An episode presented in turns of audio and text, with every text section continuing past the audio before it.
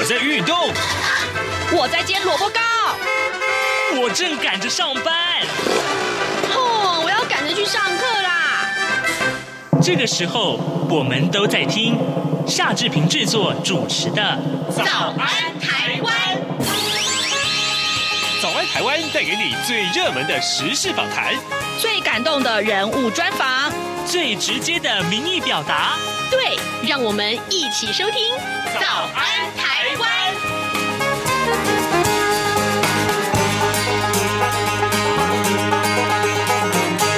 早安，台湾！我是夏志平。今天是二零二零年的九月十一号，星期五。今天志平要为您安排播出两个专题报道。呃，我先问大家啊，您有没有保险？有保险这件事情对于现代人来说是相当重要的哟。从七月一号开始呢，台湾的保险市场啊有三个新的制度上路，而新的制度上入上路之后哈，那么有一个崭新的这个呃一个。所谓的保险市场的一个新风貌，那么当中呢，有很多的消费者的权益要这兼顾到，所以呢，今天我们为您播出我们的央广采访组的记者陈林信宏他所直播的两个重要的专题。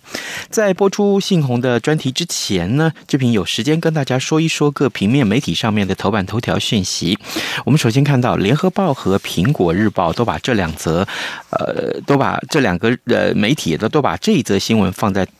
这个最重要、最显著头版头条的位置。那么当然了，呃，这个《自由时报》也放在头版上面了。嗯，是这样子的，国家队爆出了第二家假的 MIT，呃。口罩国家队啊，爆出第二家好品，这家这个企业叫好品，豪呢是呃豪杰的豪，品是品质的品啊，呃好品的这家企业，它进口中国大陆制的口罩之后呢，啊就改了标签，未标成 MIT 的这个医疗口罩流入市面，已经售出了将近两百万片了。彰化检警前天深夜搜索了豪品公司和工厂仓库啊，约谈了他们的女性负责人到案，讯。后呢，以两百万元交保。经济部长王美花昨天说呢，好品进口的大陆制口罩没有流入实名制啊。至于是不是要停征呢？这是由卫福部来决定。其实这也就是呃，流行疫情指挥中心的指挥官陈时中他前几天所说的这个未爆弹啊，未爆弹啊的这个苹果日报也把它放在头版头条。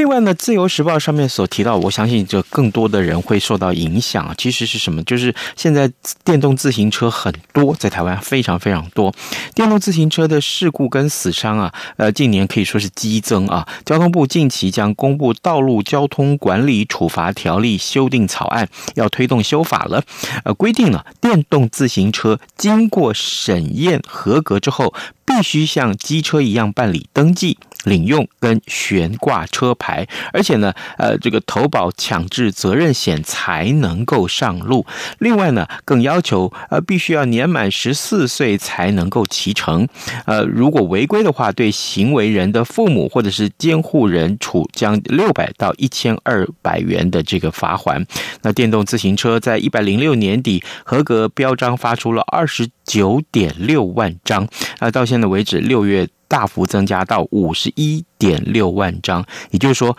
天天如果真的每天都有人骑电动车了，有五十一万辆车在街道上爬爬造啊，那事故跟死伤是激增的。好，另外，《中国时报》上面所提到，就是国防部呼吁啊，解放军空海空的这个连环演训呢，呃，其实呃，这个共军不要当麻烦制造者，这是国防部所特别提出来的呼吁。好，现在时间是早晨的七点零四分二十二秒，我们先进一段广告，广告之后马上回到节目的现场。你好，哇，好好味呀，好犀利呀！这些粤语的问候语，许多人都朗朗上口。而你真的了解香港吗？央广开辟全新带状节目《这样看香港》，一周五天，规划五种不同类型的节目，通通跟香港有关。周一，香港在 online，My 雷拉喂，来自香港的年轻世代要用年轻人的语言解读香港的大小事。周二，七一五公里之间。举家从香港移居来台的夫妻档朱仔与美智，将以知性、轻松和贴近生活的方式，分享台港两地生活和文化观察。周三，舍之岂能藏乎？吴色智老师邀请专家学者剖析香港现况，多元视角让您迅速掌握东方之珠的未来形势。周四，想跟你聊聊天。主持人张明天会挖掘香港圈内新奇、有趣、特别的资讯，邀请各行各业各阶层来宾与您聊香港。周五，港式大排档，黄美玲将为您上菜，与您谈时事、读历史、看风景、尝美食、品风尚、道人生。每周一到周五晚间十点到十点三十分，央广带您这样看香港。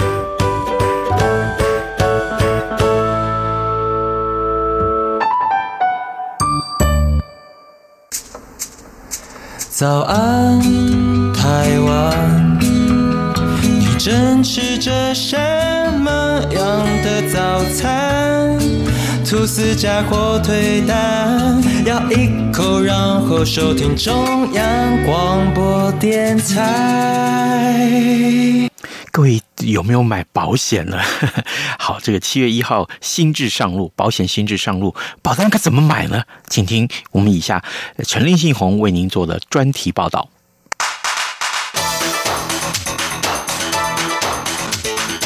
专题报道。因为我那个时候我是我要用钱啊，我第一一开始我买是有一个是为了要还房贷。的头期款，所以我就先买了一张，然后就还我妈钱，然后接下来就是为了就是小孩这样子，那我就觉得那这个中期来讲，我就分批把钱先存进去。我觉得这个是可以的，还不错。然后那时候利率也还算可以。三十九岁的王小姐是储蓄型保险商品的爱好者。八年前为了买房，买了第一张六年期的新台币储蓄险保单。之后因为家庭规划，又陆续购入。目前手上共有新台币、美元储蓄型保单共六张。我需要定期储蓄，因为我需要在不几年后需要用到一笔钱，所以我要先定期储蓄。那储蓄险的利率又比一般国内定存又好，然后我觉得我也没有什么时间一起去盯股票或是基金，所以我就选择储蓄险，就是比较安全的方式，然后利率也不是很差很差。像王小姐这样热爱储蓄型保险商品的台湾消费者并不少。根据寿险工会统计，二零一九年台湾国内新契约保单保费收入达新台币一点二七兆。如果以金管会公布我国储蓄险保单占全部寿险保单比例约百分之五十四估算，国人一年花六千八百多亿买储蓄险，但却不是追求保障，而是为将资金配置在比银行定存利率高的保险商品上。因为通常这样的储蓄险保单死亡保障极低，银行通路或是业务员常以高宣告利率、高内部报酬率为话术，导引消费者买进这类型的保单。定律保金南二营业处区经理李玉凡说：“金管会这次这么大的动作，其实就是为了让保险公司的商品回归到保险本质。那未来的储蓄险这种这种类型的商品，其实它变是它的一个。”寿险成分就变得比较高，而且高出蛮多倍，因为有一个法定的标准的。未来再买购买储蓄险或是这类型的保单的保护，会变成是说，它是为了未来在思考，不是已经不是为了理财，而是为了身价。全球央行在二零零八年金融海啸之后陆续降息，台湾中央银行的重贴现率在二零零九年一月八号正式跌破百分之二，来到百分之一点五。今年三月又因为俗称武汉肺炎的 COVID-19 疫情冲击，央行再次降息，重贴现率来到百分之一点一二五的历史新低。当市场的利率降低，代表资金的投资报酬率也会下降。保险公司在计算保费的预定利率时，照道理也应该调降，让保费合理提高。但保险公司却常因为市场竞争，不一定会同步调降，导致利差损的几率提高。换句话说，如果保险公司持续销售高利率商品，财务风险也会提高。因此，金管会只好从保险业的负债面出手，调控风险，降低责任准备金利率，使保险业者提高负债金额，进而给保险公司财务压力，导引调降保单的预定利率，以达到控制风险的目的。当然，也苦了想赚取微薄报酬的消费者。政治大学银行保险研究发展中心主任、风险管理与保险学系系主任彭金龙说。就是如果从客户的角度来看，当然当然不好，他少了一个选择嘛。如果从整个市场经营的健全度来看的话，这显然是一个不得不做的事情啦。就十年前整个。市场的资产差不多九九兆多吧，九兆十兆的程度，对不对？那十年后已经变三十兆，一个产业十年之内可以整个控制的资产成长了乘乘以三，就跟我们现在三倍券很像，就一倍就多两个变成三，但是三十兆都是拜这些储蓄险所赐，等于说寿险公在过去低利率的时候大量从银行转定存过来。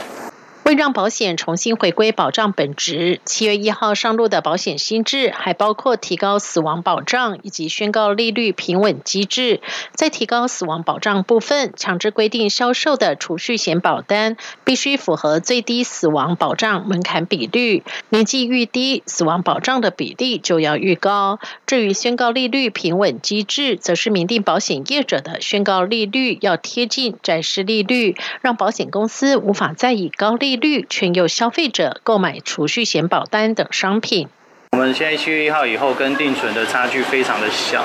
所以我们一定要做一个长期性的规划。但是长期性的规划又会考量到保费增长，所以我觉得民众必须要先能够去有一个心态，就是保费调整是必然的啊，因为责任准备金下降的问题。但调涨之后，我们能够去接受的是风险的程度好像也没有因为这样而变少，反而是跟增加的未来老年风险或癌症的风险。身为第一线业务员，定律保险经纪人公司处乡里李俊义一语道出：七月一号保险新制上路后，消费者购买保单观念上得要有的改变。毕竟新制上路后，消费者未来购买长年期以及终身型的保单费率都会调涨，涨幅约在百分之十至百分之三十不等。如此一来，消费者未来该如何选购符合需求的保险商品，让自己拥有足额的保障？且能不花冤枉钱。全球人寿商品部副总经理郑仲安指出，七月一号保费调涨后，消费者可以借由不拿回本金，并且透过短年期，像是定期险或是一年期等购买的方式降低保费，但仍可以兼顾保障的需求。因为过去台湾人买保障型商品，还是会很。强烈的要求就是保费要有去有回，就是要还本机制。那一旦有这个设计，它其实就是属于偏储蓄型。那这个机制一旦拿掉之后，其实是回归到一个纯保障的概念啦。这不说还是，我认为这反而是一个教育的机会啦。保险就是回归，它就是一个保险功能，所以其实不用担心买不到，它一定还是会买得到保险，只是不同的时代得用不同的组合去解决啦。所以如果过了七月一号，或甚至到了明年，就是利率万一在更低的时候，其实未来的保险的需求一定就是不还本跟定期险。至于台湾民众最爱的储蓄险，虽然不会消失。但因为未来储蓄险要含有一定比例在死亡保险，因此短年期高报酬的储蓄险在七月一号之后几乎已经在市场上绝迹。缴费六年期的储蓄型保单，可能至少要八年本金才能到位。正大风险管理与保险学系系主任彭金龙也指出，以保险观念来看，过去的储蓄险并非典型的保险，且用于对抗长寿风险也较为辛苦。因为保障杠杆相当低，只能靠利息增加财富。但他也认为，台湾国人要改变购买储蓄险的观念并不容易。就像过去台湾国人也花了近四十年才接受寿险的概念，因此在金管会此波下重手后，也正好让民众慢慢改变对于保险的观念。彭金龙说：“假设我们有这样的保险，就是说大家有观念能够很健康，就是说。”我活得短命的人，我认为我是 OK 的。我多缴那些钱，我用不上给那些活得太久的人。那这样才有保那个保障。现在不是啊，所有人都想把钱拿回，就大家算了说十年后我可以领回多少钱，一定要超过我的所缴保费。那你的保费不会给别人，就没有保险。我为人人，人人为我，都是我为自己，别人要为我，不可能啊。所以我们现在就是因为卡在这里，这个观念不改哈，我觉得这件事情不会停。金绿保金南二营业处区经理李玉凡也认为，此波台湾保险史最大变革，中南部的消费者影响会比北部还要大，因为中南部的民众在开销花费上较不像北部民众支出大，相对较有机会储蓄，但储蓄型保险商品也不像过去可轻易打败定存，民众若随意转往自身不擅长的投资商品，恐怕未来金融纠纷也会跟着增加。在传统储蓄型保单相关法令趋于严格下，提供附保证给付的投资型保险商品也随之窜起，成为银行理专部分保险公司销售的主力商品。而这样的商品，消费者是否又该购买？未来是否有可能引发另一波消费纠纷争议？值得关注。中央广播电台记者陈琳信鸿报道。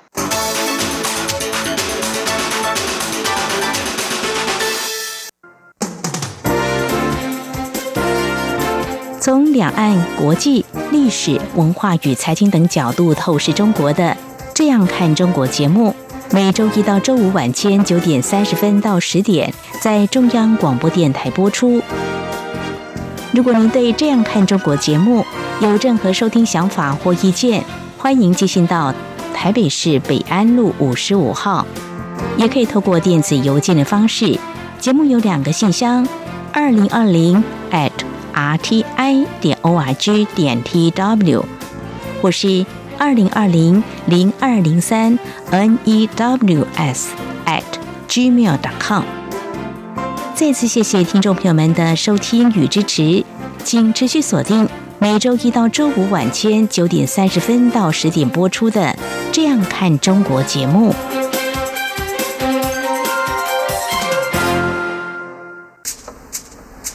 早安，台湾，你正吃着什么样的早餐？吐司加火腿蛋，咬一口，然后收听中央广播电台。好的，刚刚信鸿的专题报道里面告诉我们啊，未来这个附保证投资型的保险商品会取代储蓄险成为主力。那么消费纠纷会不会增加呢？会不会增加吗？嗯，这是我们要探讨的。接下来的这个专题呢，要跟你探讨的一个主题。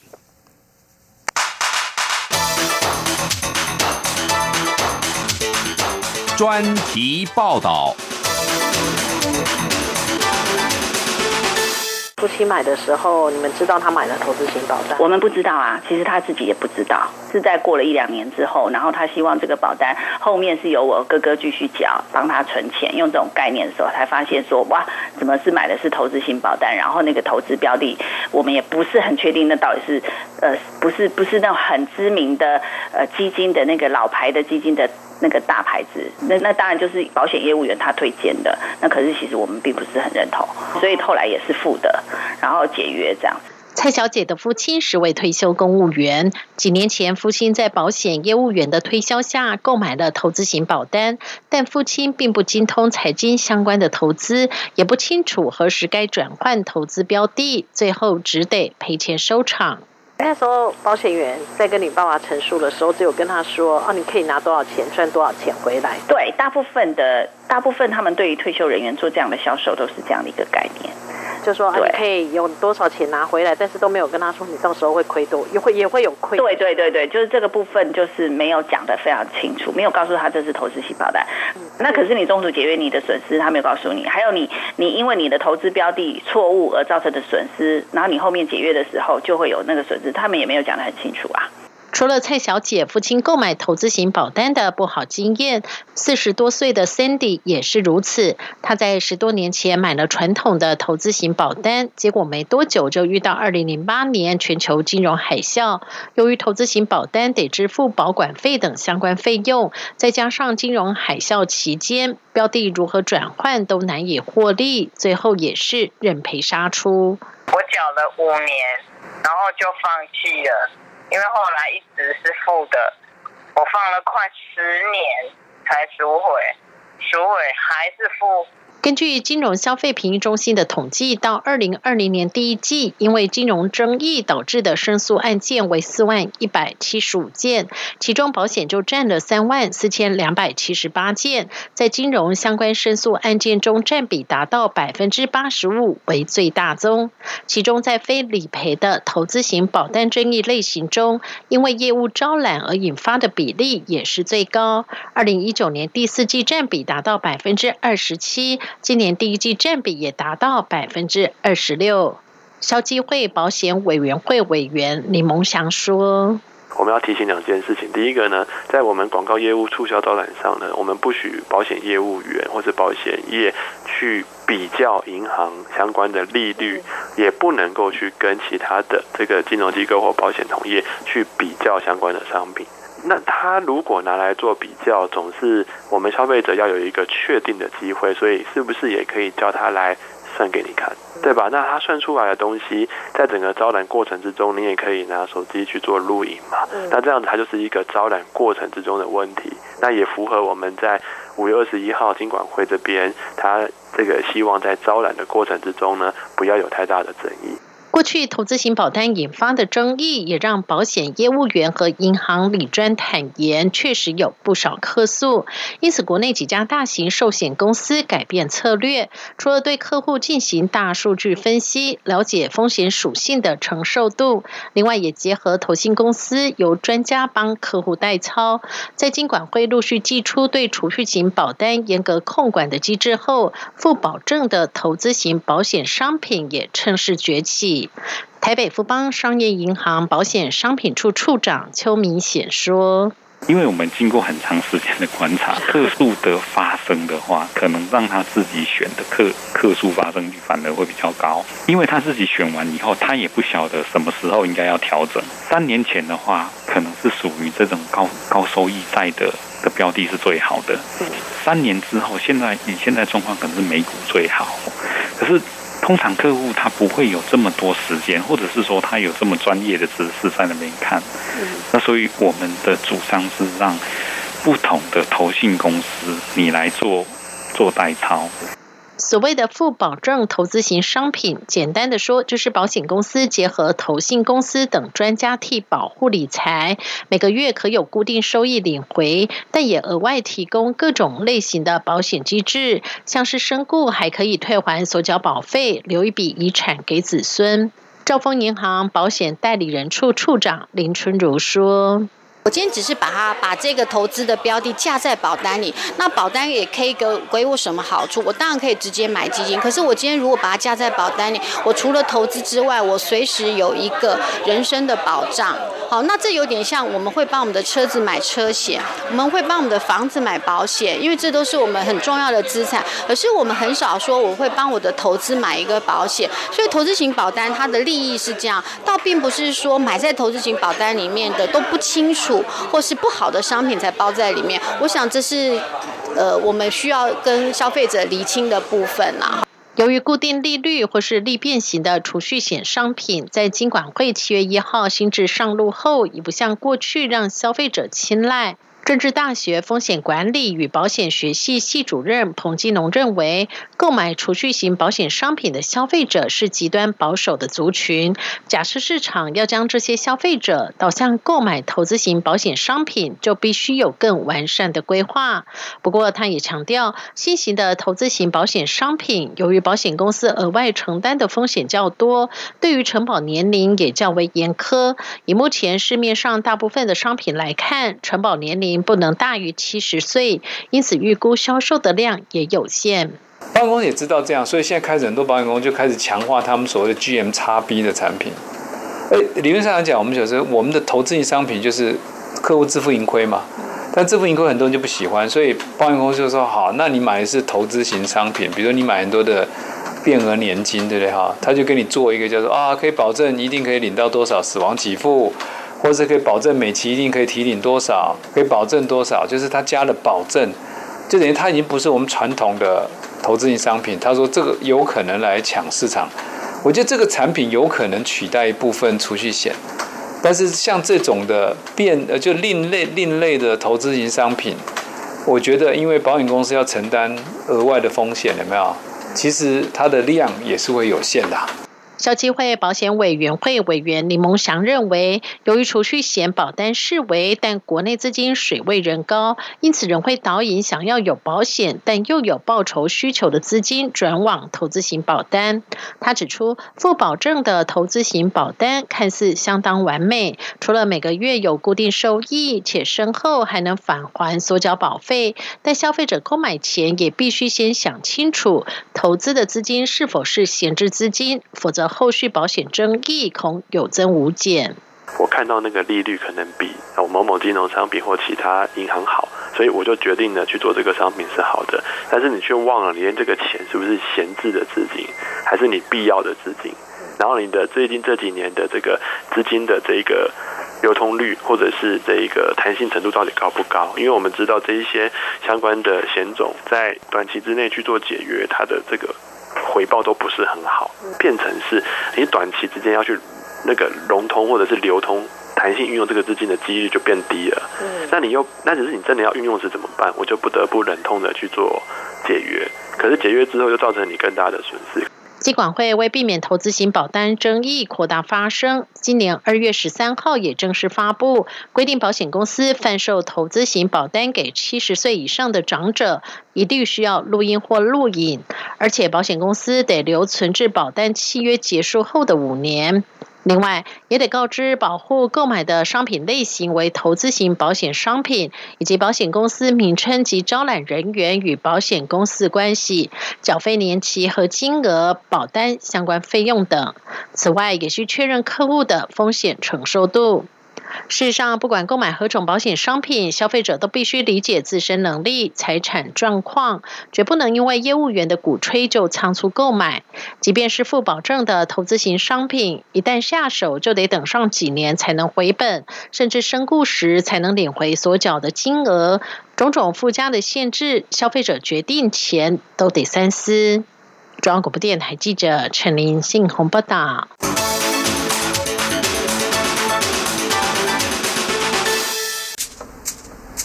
早安，台湾，你正吃着什么样的早餐？吐司加火腿蛋，咬一口，然后收听中央广播电台。早安，报马仔。